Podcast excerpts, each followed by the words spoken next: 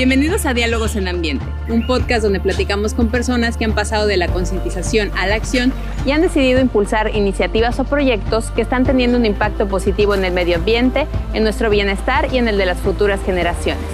Si quieres saber cómo adoptar hábitos más sostenibles y te gustaría conocer a quienes se han atrevido a impulsar un cambio, quédate con nosotros y déjate inspirar por estas historias.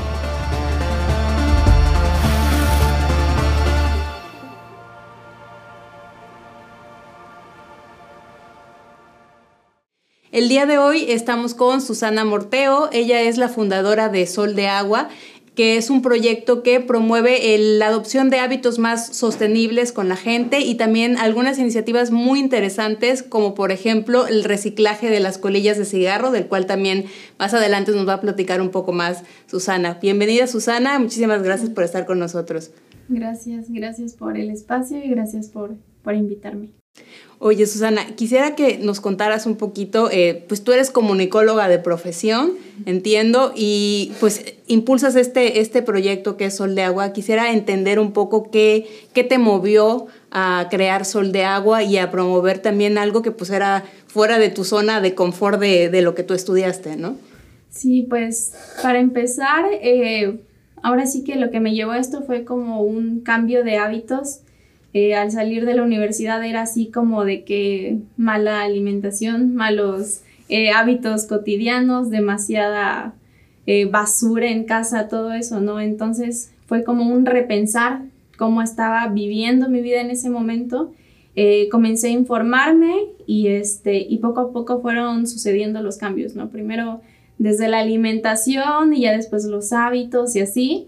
Y, este, y pues no, es tanto como que haya salido de, dejar de ser comunicadora, sino que justamente eh, esa formación es la que ahora me lleva a comunicar diferentes eh, temas relacionados con medio ambiente.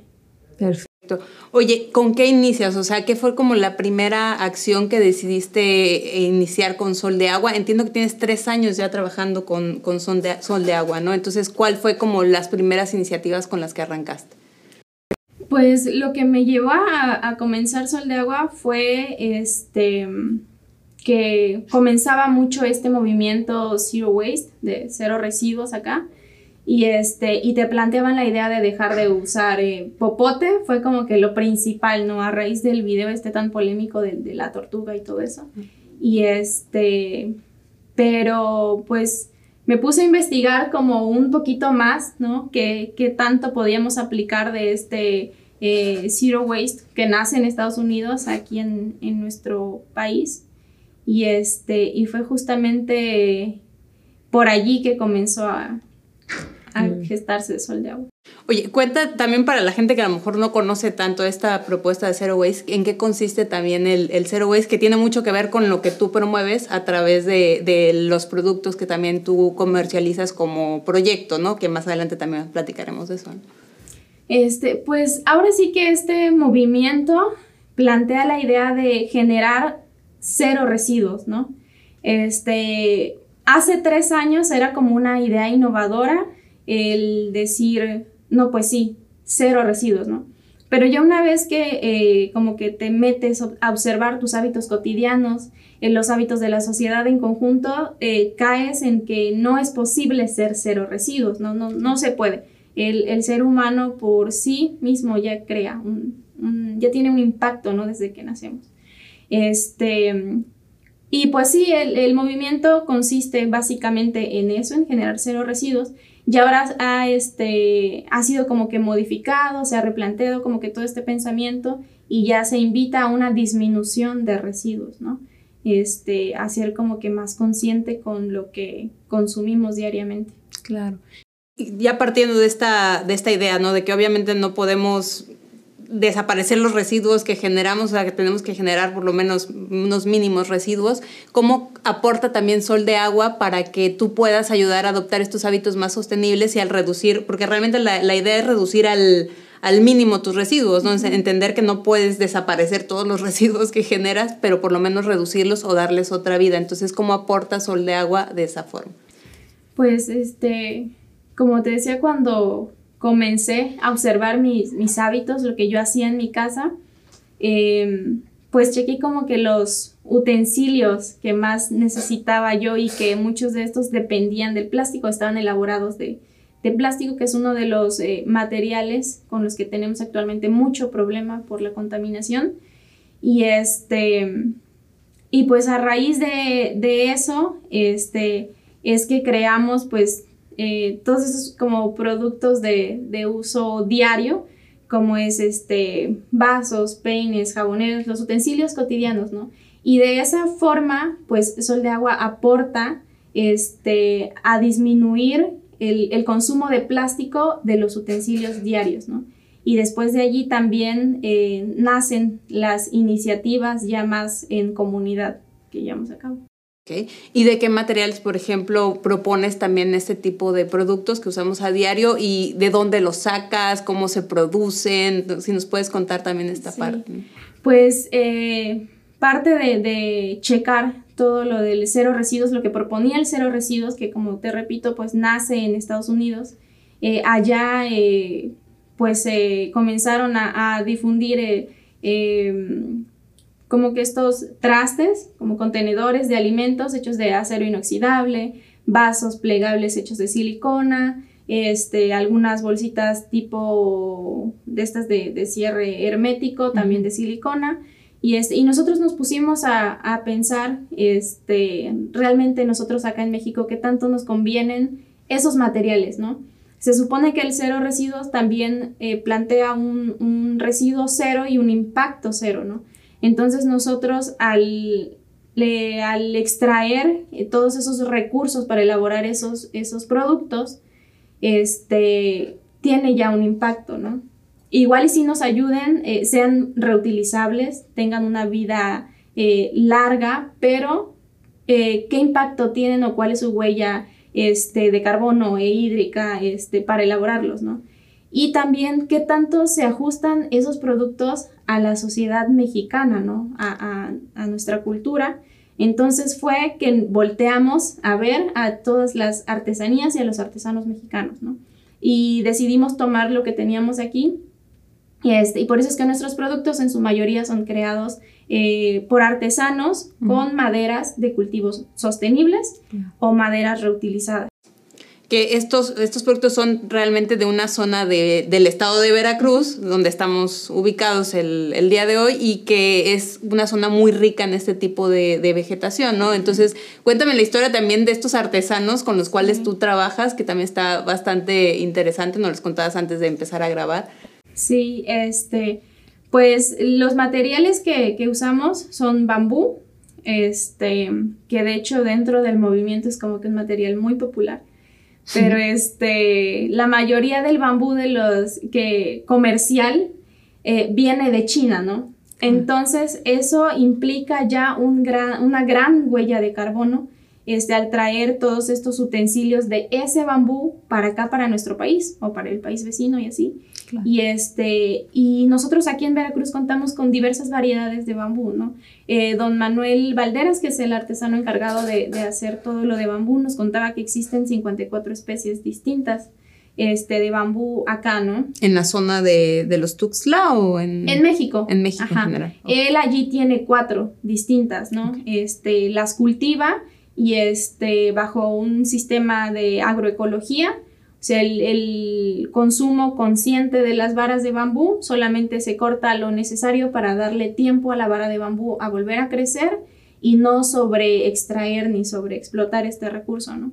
Este, y por otra parte está la madera de cocuite, que es una madera reutilizada.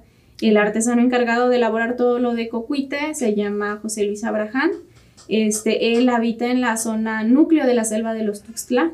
Este, y pues allí la historia de, de, ambos es como muy interesante, ¿no? Los dos están muy eh, interesados también en, la conservación medioambiental y eso es parte de lo que nos, que nos gusta, ¿no? Que además de ser como artesanos excelentes, también tienen afinidad con todo esto y se integran perfectamente al proyecto. Y este, y don José Luis en su juventud fue talador. Okay. Sí, él, él, era talador y este... ¿Cómo cambió ese chip? ¿Realmente te ha contado la historia? Sí, sí, sí, sí. Este, pues a raíz de que llegan los eh, biólogos y antropólogos a la zona de allí de la biosfera, eh, comienzan a como que a, instruir y a capacitar a los habitantes de estos municipios este, sobre cómo podían, qué actividades podrían ellos este, llevar a cabo sin dañar lo que tienen y, y protegerlo, ¿no? Entonces es que les capacitan y les enseñan a hacer artesanías. Esto fue en 1980 y este y de allí él aprende a hacer todo esto con las maderas reutilizadas. Allí este alrededor de esa zona de selva, la mayoría ya está talado y este y se dedican pues a la ganadería eh, para hacer la separación de estas parcelas se plantan cercos vivos, o sea, de árboles como mulato o cocuite, que son maderas tropicales. Y este, cuando estos árboles crecen mucho, para que no obstruyan el cableado de electricidad, se podan, se cortan, y entonces él lo que hace es que va a las parcelas, eh, recoge toda esta leña y elabora las artesanías que trabajamos en, en Sol de Agua. Y, este, y desde allí, o sea, se integra toda una pues economía circular, que es lo que te, platicaba, porque él en su casa de hecho tiene instalado un baño seco para reducir pues la huella hídrica y este y aprovecha todo el acerrín resultante de los peines para tener su, baño seco, ¿no? Entonces es como muy completo todo el, el trabajo que se hace con la madera de cocuite para evitar talar árboles. Oye, ahorita que tocas el tema esta de la, de la economía circular, nos estás poniendo un ejemplo, pero a lo mejor la gente no entiende tanto el concepto de economía circular. Entonces, si nos puedes explicar un poco este concepto y en tu proyecto cómo está aplicado, ya nos, ya nos explicabas un poco lo que, lo que hace don Manuel este, con, con este proyecto, pero bueno, cuéntanos un poquito qué es la economía circular y cómo lo aplicas, pues. Bueno, pues este, yo creo que para hablar de economía circular primero tendríamos que saber cómo estamos consumiendo actualmente, ¿no? Nuestro sistema de producción y consumo actual es lineal, se está basado en la extracción de recursos para, un, este, una, para una producción, consumo, que ahora pues estamos, este, es masivo el, consumo que, que, tenemos y posteriormente se desecha, ¿no? Entonces todo es nada más una línea en la que nosotros prácticamente pues extraemos para desechar. Claro. Eh, la economía circular pues plantea el darle la vuelta a todo esto que estamos usando para reducir nuestra acción extractivista con, los recursos, ¿no?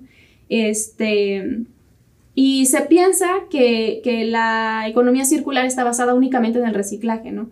Como de que ya estás reciclando y ya es economía circular, ¿no? Pero la economía circular se basa desde el diseño del producto. El diseño no nada más el estético, sino desde determinar los materiales con los que tú vas a, crear lo que estás haciendo, ¿no? Y allí es donde nosotros lo aplicamos en Sol de Agua, ¿no? Nos fijamos en que sean maderas eh, durables, que vengan, eh, en el caso de, los peines, de recursos pues reutilizados, este, que no se afecte a la naturaleza, no se esté extrayendo como tal del bambú de hacer un uso sostenible este, se piense en un buen diseño de un material durable y eso hace que no se necesite estar extrayendo tan seguido este, para la creación de estos productos. Eh, también se integra este, un sistema de, de refil, de relleno en muchos de los productos, también se da opción de reparar algunos productos que se puedan dañar y todo eso. Este, y la economía circular es eso, ¿no? Mantener en circulación este, durante más tiempo los productos, alargar su tiempo de vida útil y este, antes de llevar a reciclar, ¿no? Pensar en, el diseño, pensar en, la reutilización, en reparar. Este, allí también se puede meter el, donar o intercambiar, porque muchas veces pensamos, bueno, tal vez esta blusa ya no me queda o este o X cosa, entonces se desecha, ¿no? Por ejemplo, tiene un hoyito, ¿no? Pero a lo mejor podría yo usarla para algo más. ¿no? Exacto, ajá. Eso es economía circular, ¿no? El, ser un poco más creativos con lo que usamos día a día, con lo que consumimos, antes de pensar en, desecharlo, ¿no? Este, y ya como último, ya cuando hayamos cumplido con todos estos este, eh, cosas previas, este, ya hayamos hecho todo lo posible para mantener el producto en circulación, pues ya lo llevamos a, reciclaje, ¿no? de allí se recicla y la materia prima este, se vuelve a reutilizar para crear ya sea el mismo producto u otro. O también existe otro sistema que es del compostaje, que es el que nosotros eh, pues manejamos con nuestras maderas porque pues todas son biodegradables, se integran al ciclo de vida y tú puedes este, compostarlas. Este, y esta composta a su vez la puedes usar para sembrar tus eh, alimentos, este, tus plantas, entonces se integra a, un, a una forma de vida circular. Claro, no termina, digamos, en los tiraderos de, de basura, ¿no? sí, y, y, allí es donde logramos este, reducir la extracción de recursos y reducir también este, la contaminación que podrían causar estos productos. Claro, sí, es un, un, cambio realmente de hábitos que creo que estamos mal acostumbrados en realidad, ¿no? Porque antes nuestras abuelas llevaban el zapato a reparar y nosotros ya queremos tirarlos como, como están, ¿no? Sí, justamente eso es lo que pensábamos cuando analizábamos, te digo, todo el, cero residuos de, en Estados Unidos, este, como ya acá en México, pues ya hacíamos muchas de esas acciones, ¿no? Este, inicialmente nosotros eh, también parte de nuestros productos eran unas este, telas enceradas, este, con cera de, de abeja, este, que eran muy recurrentes en el, en el cero residuos, pero en Estados Unidos, ¿no? Luego repensamos este producto y nosotros dijimos, ok, bueno, estamos usando sí cera de abeja de, este, de apicultores pues, responsables, este, estamos usando sí tela de algodón, tiene un bajo impacto, pero realmente no las necesitamos en nuestra cultura porque nosotros ya teníamos el hábito de llevar las, las telas a las tortillas y todo eso, ¿no? Entonces, eh, de allí también es como repensar lo que proponemos y se aplica para nuestra cultura y la forma de vida de, de los mexicanos, ¿no? Entonces decidimos sacar este producto, este, pues de lo que creamos y, este, y centrarnos en darle mayor realce y difusión a lo que ya tenemos en México. Claro, y, también, como decías, reduces tu huella de, carbono en realidad, ¿no? O sea, porque ya no hay tanto desplazamiento, estás consumiendo más local, que es parte de esta filosofía, ¿no? Exacto, sí, nosotros también tengo parte de pensar en, en el diseño es hacerlo todo lo más local posible, ¿no? Este, ni siquiera irnos a, otro estado, ¿no? Este, sí recurrimos a diferentes regiones del, estado, como es ahora, nosotros nos ubicamos en el puerto, pero vamos hacia Catemaco y, San Andrés, que es más hacia el sur. Este, algunos de los insumos para la parte de cuidado personal eh, se traen de Jalapa y de Coatepec pero todo es lo más chiquito y local posible para reducir este, pues, toda esta huella de, carbono de los productos. Oye, ya hace rato tocamos el tema del reciclaje y tú también tienes dentro de Sol de Agua una iniciativa muy interesante sobre lo que es el reciclaje de las colillas de cigarro. ¿no? Que realmente, o sea, creo que es uno de los residuos en los que menos pensamos y en los que, no sé si me equivoque, pero menos se reciclan en el país, ¿no? Entonces cuéntanos cómo identificas a lo mejor el hecho de este residuo, puedo trabajar con él, si hay áreas de oportunidad, porque yo creería, o sea, como eh, que no conozco realmente, o sea, yo llevo a reciclar residuos, pero ese nunca se me hubiera ocurrido hacerlo, ¿no? Entonces, ¿cómo, ¿cómo te acercas a este tipo de reciclaje? ¿Cómo conoces y descubres que existe esta opción y cómo decides promoverlo tú también?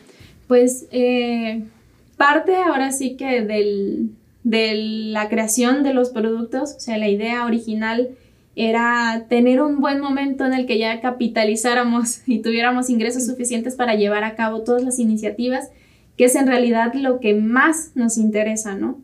Bueno, no, no, no es lo que más, porque realmente para que un proyecto sea sostenible debe de cubrir los tres aspectos, ¿no? Los tres pilares de la sostenibilidad, que es el ambiental, el social y el económico. El económico y el social lo, lo, estamos tratando de cubrir también con la parte de, de, los artesanos y la creación de los productos. Y el ambiental es las iniciativas, ¿no?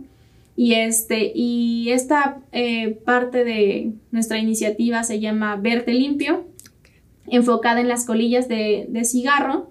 Este, pues surge ahora sí que con observar nuestra cotidianidad, ¿no? El ir y venir por, por la ciudad.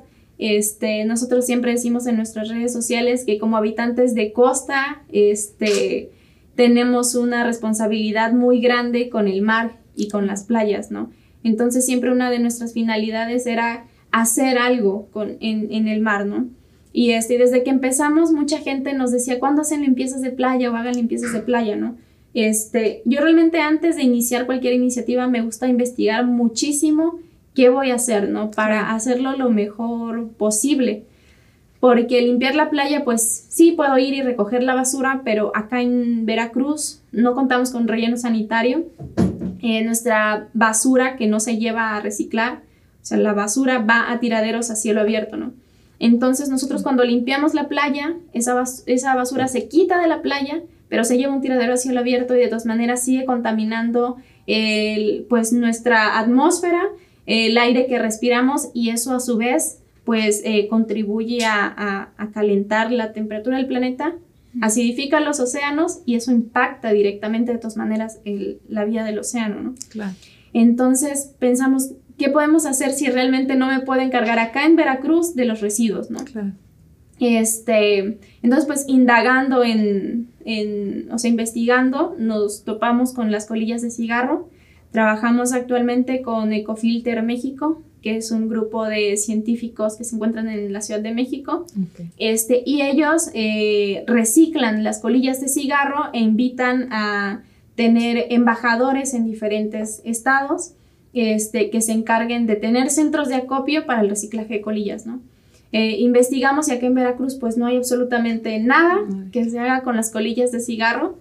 Este, y pues es lógico, ¿no? Si hay una mala gestión de los residuos este, evidentes, como es el PET, el cartón, todo eso, ¿no? Pues lógicamente que un residuo que es tan pequeñito que pasa desapercibido a la vista, pues lógicamente no, no se hace nada, ¿no? Y, este, y sobre todo que es el, pues el segundo residuo actualmente más encontrado en las playas, ¿no? El primer residuo, eh, fue el primer residuo mucho tiempo, este, hasta 2019, ya pasó al segundo lugar, el primero, este, para que también lo tengamos en cuenta. ¿Cuál es el son este, los envoltorios Bob, así se les llaman, son los de eh, papas, galletas, todo este como celofán. Sí. Esos son el residuo número uno más encontrado en las playas. Este, y el segundo son las colillas de cigarro. Este, y pues también al investigar eh, todo lo, lo contaminante de las colillas de cigarro. Sabemos que el cigarro pues es muy dañino para la salud del ser humano, pero pues el ser humano no piensa más allá de la salud del ser humano, ¿no? Y este, y justamente, por ejemplo, la colilla es el filtro del cigarro, ¿no? Lo que hace el filtro es como que contener todo lo, contener un poco todo el veneno del que está hecho el, cigarro. Todos los químicos, digamos. Ándale, ajá, para que según no le impacte tanto a la salud del ser humano, pero bueno, se contiene allí y básicamente la colilla es como un cartucho este, que va lleno de sustancias químico-tóxicas y, este, y es lo que nosotros desechamos, ¿no? Al desecharlas en el suelo, en este caso en la playa, eh, por acción del, del sol, lo que hace es que va vertiendo todos estos químicos tóxicos y va contaminando el suelo de la playa, la arena, todo eso, ¿no? Este, y aquí pues con la acción del ir y venir del viento se llevan al, mar y en el mar este, una colilla de cigarro puede contaminar 8 litros de agua salada y en cuerpos de agua dulce hasta 50 litros de agua, ¿no? Una sola colilla y nos hemos encontrado montones en el mar, ¿no? Y este, y entonces, este, pues es, es por allí que nosotros decidimos como que atacar este, este problema. Bueno, para, para promover este reciclaje también de, de, colillas de cigarro, ustedes decidieron poner estaciones de recolección en, en, Veracruz. Cuéntanos cómo escogieron estos puntos, dónde las pusieron. Bueno, pues este, nuestra estación principal y la primera está en Playa Pelícanos, este, acá cerca, y de hecho, pues la idea, eh, esta idea ya, ya surge, lo del recoger las colillas de, la playa, la, campaña se llama Orillas sin colillas y es una campaña como que mundial. Eh, nosotros decidimos este, como que aplicarla aquí específico al estado y como te decía, pues le pusimos verte limpio y este... Y la idea era eh, pues hacer, poner los contenedores para las colillas, pero también con un mensaje este, que, que captara la atención de la gente, ¿no? Así como que hacerlo lo más grande posible precisamente porque el residuo es tan pequeño que nosotros no, no, lo, no lo pensamos, ¿no? no. Y este... Y es ahí que, la instalamos y, el mensaje que, pues, que colocamos es un tanto más informativo. Este, la estación consta de unos ceniceros que tú puedes este, tomar y llevar al área en el que estés en, la playa, eh, usarlo, apagar allí tu cigarro y después vaciar en los contenedores tus, tus colillas, ¿no? De esta forma, pues evitar que caigan en, la arena, que lleguen al, al mar y este, e ir reduciendo la, contaminación y también crear conciencia de que ya pues, si tú fumas en otra área que no sea la, la playa, puedas este, recogerlas y llevarlas a estos contenedores en la playa. Y tienen otros, me decías, eh, este, en otros puntos que la gente, la misma ciudadanía se ha unido, ¿no? Y les ha dicho, ah, yo quiero poner este, también mi propia estación aquí. Sí, este, pues también invitamos a la gente en redes a que adopte una estación de colillas de cigarro. Este, damos tutoriales sobre cómo elaborarlas con materiales eh, reutilizados, este, garrafas de agua o botellas este, de PET eh, reutilizadas, botellas plásticas. Y, este, y tenemos colocadas dos en el parque que está cerca de nuestra casa taller, este, que es eh, otra iniciativa la que tenemos allí. Y este, allí colocamos dos. Eh, también tenemos otra en el centro de Veracruz, cerca del, del Zócalo. Ahí tenemos igual otra estación hecha con materiales también reutilizados. Y, este, y ya tenemos también varias gente que acopia eh, cerca de sus casas las, colillas, las va recogiendo, eh, las van este, guardando en las botellas de PET y ya después estas las traen a nuestra casa taller, que te digo es este, pues centro de acopio oficial de Ecofilter. Y, cuéntale también a la gente un poco cómo, qué es lo que hace Ecofilter con, esta, con estas colillas, porque si tú las recolectas, este, las mandas a un reciclaje, pero, o sea, ¿para qué se aprovecha? ¿Cómo se recicla este, esta colilla? Pues? pues, este, ya ves que pues te contaba lo de los residuos, ¿no? De, de acá el problema que tenemos en, Veracruz con la gestión de los residuos. Nosotros decidimos también hacernos cargo de las colillas porque era un residuo que nosotros eh, podíamos eh, ser parte de todo su, cadena de reciclaje y sobre todo informar a la gente qué se hace con las colillas, ¿no? Decirle al 100% si estás participando de una economía circular, ¿no? Este, y por ejemplo, bueno, en, en México lo que hacen estos chicos con las colillas es que implantan un hongo que va degradando las colillas, porque estas por sí solas en la calle eh, las tiramos y pensamos que son de papel, ¿no? Y que tal vez como desaparecen, no sé, como que se... Se integran. Se descomponen y desaparecen, pero en realidad el componente principal de las colillas de cigarro es acetato de celulosa, que es un termoplástico, un tipo de plástico, este, y nosotros no pensaríamos que las colillas están hechas de plástico. Porque Microplástico, papel. Ajá, sí, este, y lo que sucede con ese filtro es que se va partiendo justamente en los microplásticos, ¿no? Que son estas pequeñas partículas de plástico que pueden ser, este, un poquito más chiquitas que los granitos de la, de la arena y este, que incluso pues ya seguramente las estamos consumiendo en el aire, en tal vez sí consumimos este, pues, eh, pescado y todos estos, este, animales mariscos, ¿no? Ajá, este, seguramente las estamos consumiendo. Este, entonces, eh, pues para evitar todo este impacto es que estos chicos pues comienzan a reciclarlas, ellos se implanta un, hongo que va degradando el acetato, se convierte en una celulosa y, este, y queda como una pulpa tipo de papel. este, y luego con esa pulpa este, se elaboran macetas, se elabora papel. Este, actualmente están ellos vendiendo libretas, eh, pliegos ya de, papel más grandes, este, las macetas, todo esto igual para seguir teniendo ingresos para toda la gestión de, del reciclaje de las colillas y este, e integrar las colillas a una economía circular que puedan ser eh, un residuo que funcione para crear a su vez otros productos que nosotros podamos usar. Perfecto. Y son un grupo de investigadores, me decías. Realmente es gente que tiene, o sea, está especializada en ese tipo de cosas. Sí, son investigadores y ellos ya llevan como un montón de años este, trabajando en todo esto, este, como que prueba y error con los productos y ya ahorita ya está pues su catálogo como que bien establecido y todo y nosotros este pues acá estamos eh, eh, por integrar el papel elaborado con colillas para nuestras etiquetas. Ok, perfecto. Ahora sí, la economía circular aplicada totalmente. Sí, tratamos siempre de, de, pulir lo más que podamos este, cada parte. Perfecto. Oye, y pues hace rato decíamos que ya llevas tres años trabajando con, con este proyecto. También tenías otras iniciativas, aparte de todas estas que, que ya hemos hablado hasta ahora. Pero cuéntanos también qué ha sido lo más retador, o sea, durante estos tres años, ¿cuál ha sido el momento a lo mejor más complicado para sacar adelante este proyecto? Pues, eh, no sé, como que en cada etapa he tenido muchos, muchos este, retos.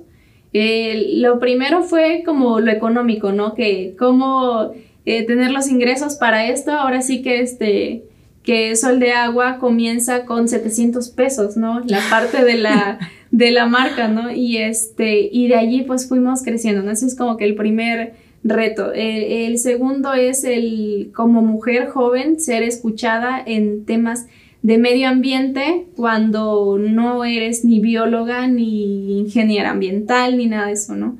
Es este Em, pues allí apliqué eh, parte de, mis estudios como, comunicadora. Eh, tenemos eh, también este, bases de investigación. Entonces allí fue que me, metí a investigar todo, todo, profundamente para poder comunicar de forma adecuada todo esto. Y, este, y pues actualmente con las iniciativas yo creo que son los contactos, ¿no? Porque sobre todo aquí Veracruz me parece que es una ciudad que se mueve por los contactos y yo creo que en muchos sitios es así. Y si no tienes los contactos adecuados, pues no, no se te escucha, ¿no? Y este, y yo creo que esos han sido la mayoría, o sea, como que los retos más, más grandes. Sí, este, por ejemplo, para el permiso de la, de la estación fue el estar ahí como que eh, insistiendo, insistiendo, insistiendo para que nos autorizaran poner una estación que al final tú piensas, pues bueno, no deberías de darle tantas vueltas si al final estamos contribuyendo al cuidado del medio ambiente, ¿no? Y encargándonos de algo que el municipio nos encarga hasta ahora. Este, entonces eso debería como que de facilitarnos. Claro. Pero no, este, entonces pues este, insistiendo, pues ya fue que se puso la estación y esos han sido como que los retos. Como la perseverancia es lo que te ha ayudado. Sí. Oye, pero también entiendo que debe de haber momentos que han sido satisfactorios y son los que te hacen seguir en, el camino, ¿no? ¿Hay algún momento que digas, esto fue como un gran logro que tuvimos como proyecto? Pues yo creo que de ahí sí tengo... O pequeñas acciones que a lo mejor... Sí, de ahí sí tengo una lista pues muy larga, ¿no? El, el ver cómo los artesanos se sienten muy satisfechos de estar trabajando en un proyecto así, ¿no? Porque muchos nos dicen, no es que nos gustan los retos, ¿no? Ahora que, que este, diseñamos este nuevo contenedor de, de, bambú, este, don Manuel me dice que era lo que, en lo que yo quería trabajar, ¿no? Y, este, y que alguien se interesara un poco más por profundizar en nuestro trabajo más que solamente, dice, porque hay mucha gente que ha venido y dice, no, pues te compro esto, ¿no? Cuando comenzó, te digo, todo lo del cero residuos y, este, y se hablaba, o se sigue hablando mucho del bambú y el bambú y el bambú para todo, pues este, mucha gente lo contactó porque él, es pues especialista en el bambú. Y este dice, sí, pero nada más venían y me contactaban para comprarme y ya sale, ¿no? Este, y entonces el que ellos se sientan pues felices de participar en un proyecto que, este, que no nada más se centra en lo que ellos crean, sino en todo el cómo lo hacen y eso, este, y que me lo hagan saber es como que muy, muy satisfactorio. Y este, eh, y el aportar al cuidado del medio ambiente, o sea, para mí es como que, em, pues ya ahí me doy por... Claro. Por este... Por bien servida, digamos. sí, y este... Y también, por ejemplo, el, el, ver cómo va cambiando la sociedad aquí en Veracruz, porque cuando comenzamos hace tres años no se hablaba nada de esto, ¿no? Este, mi proyecto era como que solito y ahorita ya han surgido más y han surgido eh, más iniciativas y también he como que intentado juntar a todas estas personas que nos enfocamos en eso y para hacer como que más visible que sí hay más personas haciendo esto y, este, y el que la comunidad participe también es, es muy satisfactorio. De hecho, hace poco hicieron un festival, ¿no? De, la sustentabilidad, que era el primer festival donde juntaban todas estas iniciativas aquí en el puerto, ¿no? De Veracruz. Sí, este, sí, pues justamente allí se, eh, lo que tratamos de hacer siempre es como que generar estos espacios, ¿no? Ya sea eh, virtuales, ahorita pues este, acoplándonos al, al, nuevo estilo de vida, nueva forma de vida después de la pandemia o durante la pandemia todavía.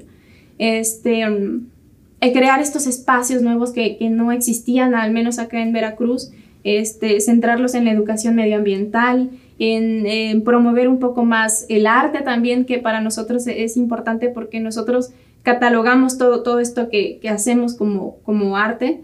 Este, y también promover la, la, cultura. Este, entonces, pensando en todo eso, pues es que nace este primer eh, festival este, enfocado en, en, pláticas en educación medioambiental. Dimos pláticas, talleres. Este, también eh, tuvimos la parte de mercado local. Este, allí pues fue como que el, pulir cada persona que fuera allí, que tuviera afinidad con el cuidado del medio ambiente, que fuera o artesano o, artista o también promover el, las cosas de segunda mano, nos visto una librería de segunda mano, ropa de segunda mano, todas las opciones para llevar una forma de vida más responsable con, con el medio ambiente y te digo que cumpliera los pilares de la sostenibilidad que es también pues el económico y el social, ¿no? Porque pensamos este, que al hablar solamente de sostenibilidad es únicamente medio ambiente, ¿no? Y sostenibilidad realmente deberíamos de mirar mucho al aspecto social porque algunas de las eh, de los mayores eh, factores causantes del calentamiento global que vimos actualmente es la desigualdad, ¿no? Este, aquellas personas que mayor poder adquisitivo tienen, pues mayor es su huella de carbono, sus huellas, su huella hídrica, su impacto en, el planeta y, este, y aquellas personas que menor poder adquisitivo tienen, también eh, suele haber menos calidad en, la educación y, este, y por lo tanto pues no se desconoce el qué hacer con aquello que ellos están generando con los residuos, ¿no? Entonces, este, pues por allí también es un factor que tenemos que, que, checar lo, lo social y, este, y fue lo que intentamos cubrir en este festival, este, también viendo a ver qué tal lo recibía la sociedad aquí en Veracruz, te digo, generando como que estos nuevos espacios que se necesitan aquí en el, en el puerto. Creando una comunidad realmente, ¿no? Un poco más concientizada sobre este tema.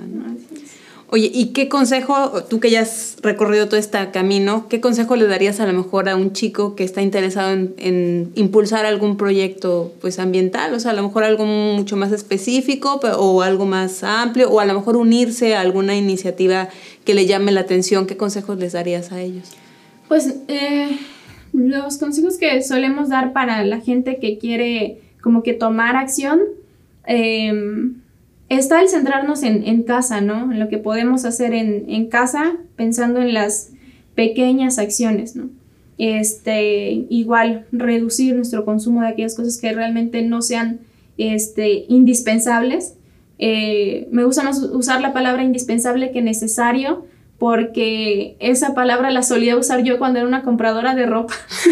era este, así como lo que lo necesito y mi mente me decía, sí lo necesitas, ¿no? Y realmente sí lo necesitaba para suplir un, un, un sentimiento, pero no lo necesitaba realmente para mi vida diaria, ¿no?